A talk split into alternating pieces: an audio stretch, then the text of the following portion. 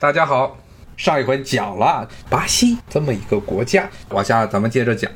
一直到了零零年代，二零零零年代的时候，巴西也是一个很重要的生物燃料的生产大国啊，主要是用甘蔗来做乙醇，然后又来作为汽车燃料的添加剂。那么最搞笑的是什么呢？就是美国在零零年代、一零年代的时候也搞这个玩意儿，因为美国土地面积多呀。土地面积大，而且农场主全部都是美国的农民，都不是真正的农民，不是中国意义上的农民，他们都是要是按照现在的意义上都是资本家，都是一个人拥有一大片地的，都是大地主。这些大地主呢，当时呢也想，哎，看汽油价格这么高啊，石油价格这么高啊，也想哎弄这个生物燃料，看巴西活得挺好。但是呢，美国的绝大部分地区是不能种甘蔗的，它是中国一样，只有南部的很少一片地区啊，沿墨西哥湾那一带能种点甘蔗，其他地方种不了，所以他们敢种玉米。米种玉米，结果就导致了世界粮价。当时那些年啊，特别零零年代、一零年代初那段时间，非常的动荡。因为本来是可以当做粮食或者喂给牲畜饲料的这些玉米，全部改做生物能源了。而且当时美国政府还鼓励搞这个玩意儿，给他们一大堆的补贴。造成了世界粮价的动荡，直接的一个结果就是阿拉伯之春。阿拉伯之春，因为 阿拉伯世界的这些国家，像埃及啊，特别是埃及啊、利比亚，包括当时的叙利亚，严重依赖海外的这些粮食进口。凡是依赖这个海外粮食进口的国家，基本上一旦出现粮食动荡，内部就会出现动乱，因为这个最基本的一个问题啊，人的吃饭的问题，如果无法解决的话，民众就会上街游行啊，这是一个最基本、最基本的东西。所以是，无论是哪个国家，要是国家最大的安全问题，其实是粮食问题啊，粮食没有了，大家活不下去了，活不下去就要造反。当时就美国这些农场主搞的，用玉米来做这个生物能源、生物燃料这个东西啊，就是造成了整个世界的粮食价格的暴涨啊。当然这是个题外话了。那巴西这一块儿，当时在军政府时代还搞了一些。所谓有声有色的一些东西，比如说巴西有自己的这个另外一个很重要的自己能搞出来的所谓能真正能称之上工业化的东西，就是它的飞机产业。飞机产业，分巴西的这种区域性的飞机造飞机的这个航空业，还是在世界上都是非常出名的。这是当时巴西还是属于军政府独裁时代搞的这么一个产业，一直到现在为止，到这几年好像我看又是被要被波音给买下来。实际上，现在的一个情况就在于这儿了。这些军政府倒台之后，巴西又变成了一个民主政权。但是在南美这些国家，民主政权基本上所有南美国家一旦民主化之后，基本上都会出现严重的问题。为什么严重的问题？首先，政治混乱，像之前大家看见的巴西啊，无论是哪个政权上来，想对当时的经济的条件进行大规模的改革，都会遇上重大的阻力。最大的阻力是什么？因为首先这产业，产业无法升级。你这些搞了一这么一两个产业，像巴西也是南美地区人口第一大国，一亿多人，两亿人，这么多的人口不能够只靠那么一两个产业就能活下来。包括像这个生物能源产业，那些都是甘蔗种植园搞的东西。甘蔗种植园在巴西，因为早早的这些土地全部都已经私有化了，不可能产生更多很多的就业岗位。而其他的产业呢？这巴西这问题就在这儿了。它其他的产业，它产业无法升级，所有的这些知识水平，无论是这些技术水平，很多都是巴西的自己无法进行自己的技术升级。这个情况呢，其实是在所有的发展中国家都是面临的一个问题啊。所谓的中产收入国家的陷阱，就是在于这儿，就是在整个世界所谓全球化的时代。所谓的全球化时代，看着好像是支持全球化的这些人都说资源是要全球配置、最优化配置，所以呢，很多这些发达国家的公司啊，他们把一些低端的生产线都扔到了发展中国家。这发展中国家原来一无所有啊，所以有点东西就能让他们赚钱。赚了钱之后，这些人有些人就能进一步解决了一些基本生活上的一些问题，但是呢，只能给他们一个温饱。而且呢，随着很多更多人口的滋生，这些岗位啊，已经也不能满足这些发展中国家人口它的需要，特别是像拉美地区、像中东地区、像南亚地区都是非常典型，人口啊一直都在，包括非洲啊，人口都是持续性的增长。这些发达国家匀出来的一些所谓的工作岗位，很快的啊就被增长的人口给吞掉了。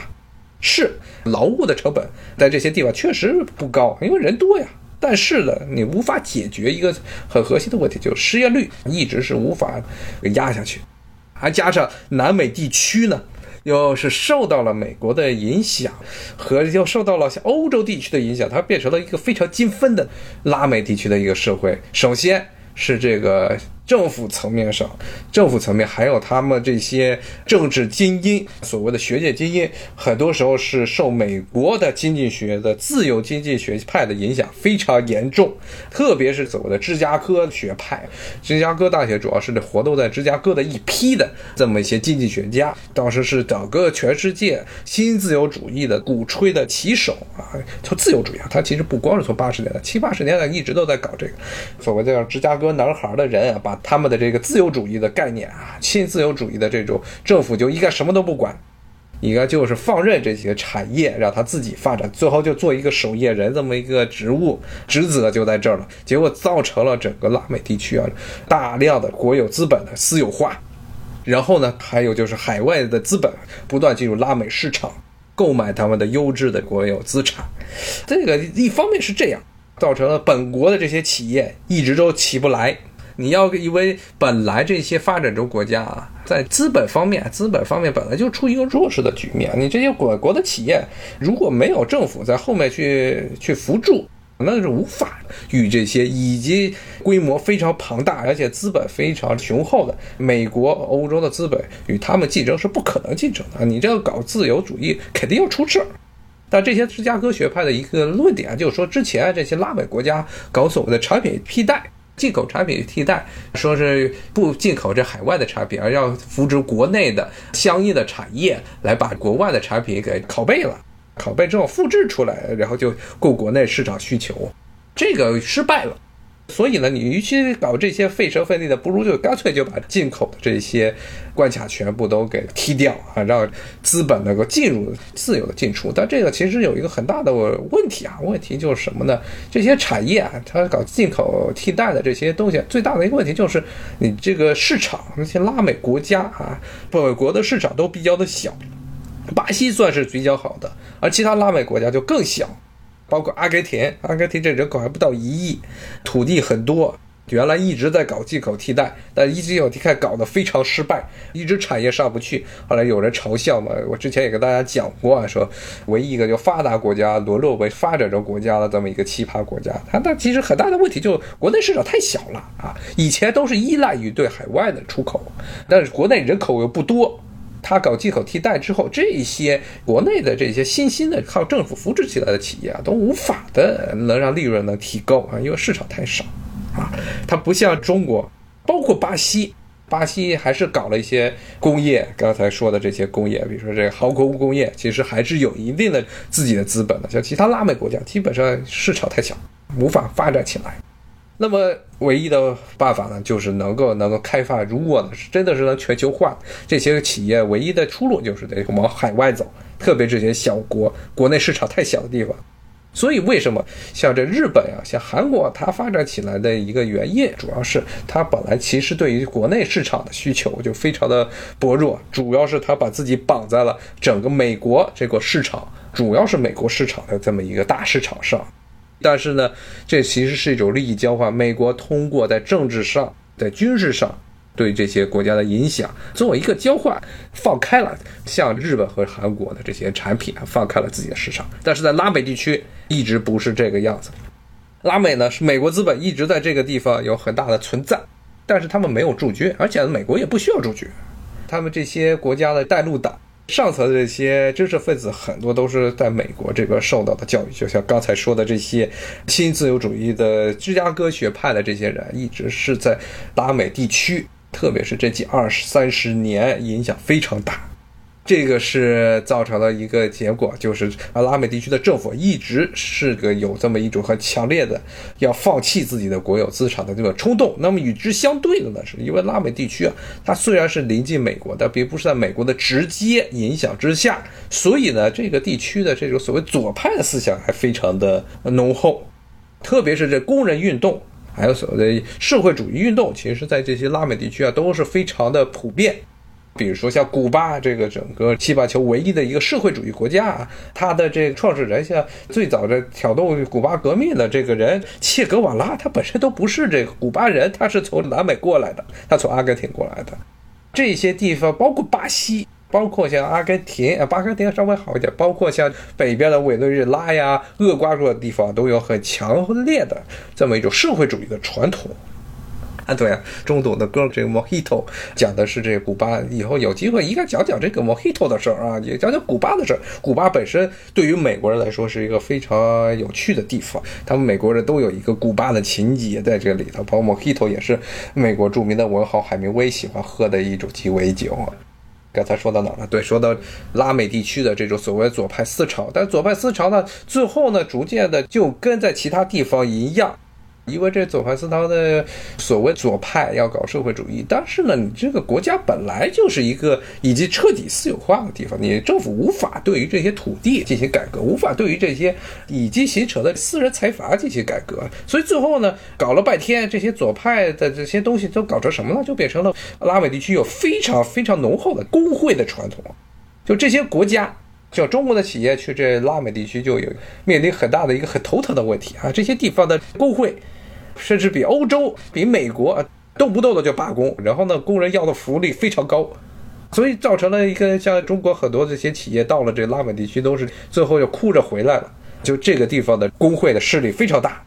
这是当时几十年来左派左派的这种思想在拉美地区啊影响造成了工会的实力强，但是工会呢？又无法去影响政府啊，影响政府来改变国家的这土地所有制，还有大企业的这些垄断的制度，政府也无力去改这些地方，最后就变成了一个局面，就是上层统治者，还有包括这社会精英，都是所谓的这右派，希望海外资本能够随意的放开，然后呢摧毁本国的产业，本国的工业，特别是工业产业，这是脑袋，脑袋是往外靠的。而这些本国的这些产业呢，制造业的下层呢，这些人呢，又是全部的都是工会脑，都是这种所谓的左派脑。这些人呢，又都要福利，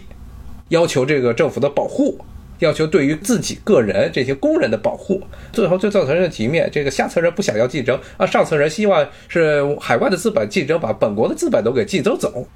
所以呢，造成这些国家一直都是无法进行所谓的这些产业转型，特别是工业化。在拉美地区，特别像巴西，就像巴西这么一个已经有一定的这些产业基础的这些国家，都无法的真正的能够转型成功。那么巴西，而且巴西呢，在二零零零年代之所以发展迅速啊，其实也不是因为它的本身的工业的原因，就跟当时很多的国家，包括澳大利亚呀，就是靠卖资源，巴西。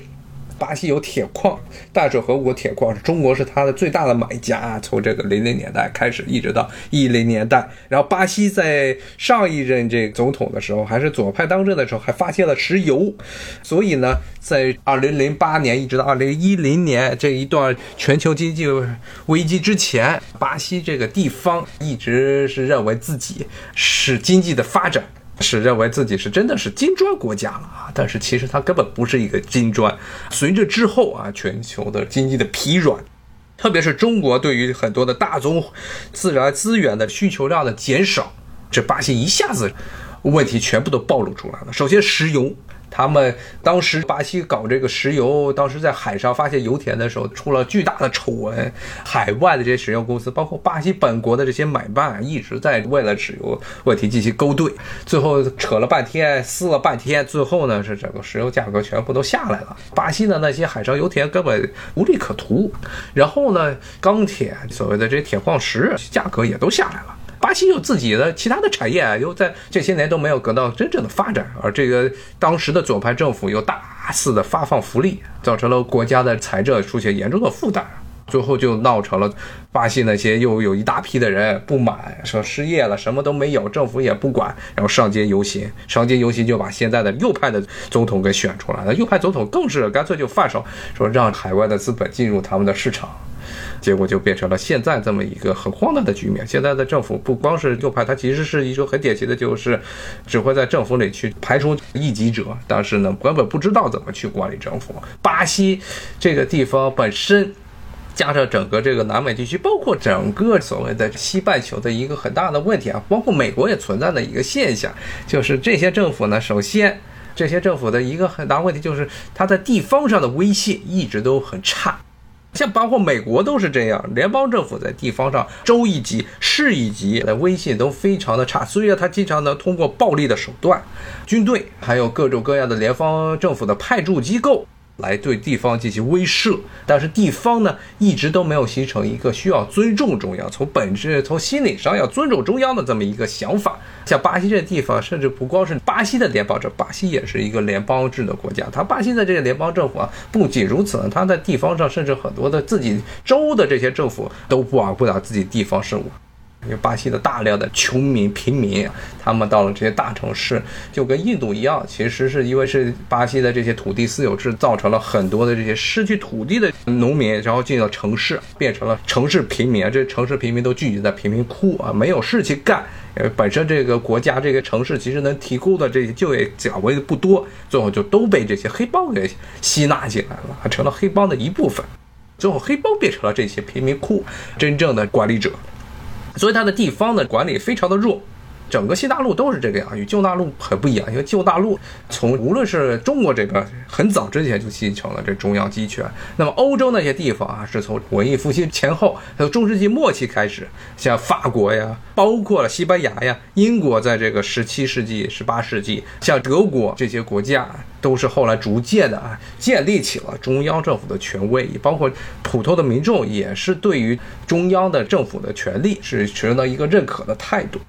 在这些西半球，无论是像美国这样的发达国家，还是在拉美地区这样的发展中国家，他们这些民众啊，对于政府中央和地方的关系，其实还处于一个前工业化时代的概念。很多的想法，包括中央和地方之间的关系，这种想法其实还是属于原来封建时代的那种感觉。所以，美国地方自治非常普遍，包括地方，包括美国的警察，像最近诟病很多的这些美国的警察，绝大部分都是地方来搞的，而且地方上搞这些警察只对地方的人负责，专业的说是只对地方的权贵负责啊，所以才搞成了现在的这个局面，很多的一些滥用暴力。变成了这么一样局面，因为中央根本没有办法控制地方的警察的行为。当然，这个美国的这些问题就更加复杂了，以后有机会再说啊。那对于巴西这样地方也是一样啊，地方的这些豪族势力和中央作对，然后呢，中央没有办法，这联邦政府的自己的这个权力又非常弱。加上内部又有这么多的带路党，然后底下的这些工人又不争气，没有大局观，只会想着去索取福利，而没有办法进行更远的产业规划，其实就造成了整个巴西这个地方最后虽然一开始还搞得生龙活虎，在军政府时代搞了一些产业，但随着之后军政府的垮台，中央政权这执行力的降低，所以很多的产业又全部都黄了。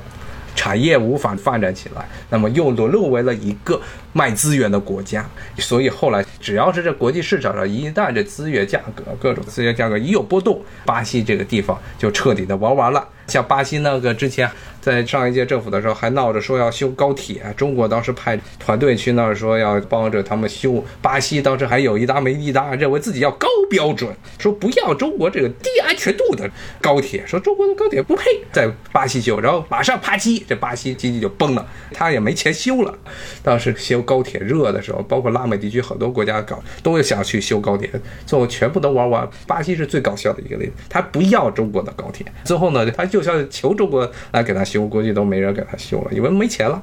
完全是当时因为靠卖自然资源，还真的觉得自己有钱了。他其实是稍微这国际市场一点波动，马上打回原形。所以巴西这几年经济一直都不振，加上疫情的原因，政府管理非常的，这次的真的是这个交的一个成绩表非常的糟糕。后面的后果会是什么样？其实大家也都可想而知。作为一块所谓的金砖，真的就正如当年这金砖这概念提出的这个人啊，他是一个高盛的这么一个经济学家，说说这现在后悔不应该叫金砖了。这金砖说是什么四个国家，其实呢，其他几个国家全是棒槌。原因就在于这儿啊，因为这些国家政府没有执行力，然后地方上的这个矛盾太多，全国也不是一个独立统一的市场。然后呢，最重要的一点就是没有形成一个国家应该怎么发展，政治精英。政治精英的很多的想法与社会是脱节的，然后民众和政府之间是处于一个长期对立的关系啊，这其实是很多的这些发展中国家的通病。归根结底啊，其实就是这些国家的，如果一定要说到最后的本质，就是这些国家的整个的政治体制，其实都是一种纯粹的模仿、纯粹的仿制欧洲。而且是模仿的是欧洲，不是他们欧美这些国家他们的崛起时候的政治体制，而是当他们崛起之后呢，为了平衡社会矛盾而重新改良的这么一种社会体制。而这种社会体制并不适合于这些还处于一个非常一穷二白的发展中国家来参考啊，所以最后的结果就变成这些国家一直都处于一个半死不活的状态。从巴西这个例子，咱们讲了讲整个拉美地区的一些问题啊，包括它巴西的这些国家之前是个什么样啊，跟大家稍微说了一下。好，那今天咱们就讲到这儿，那谢谢大家收听，拜拜。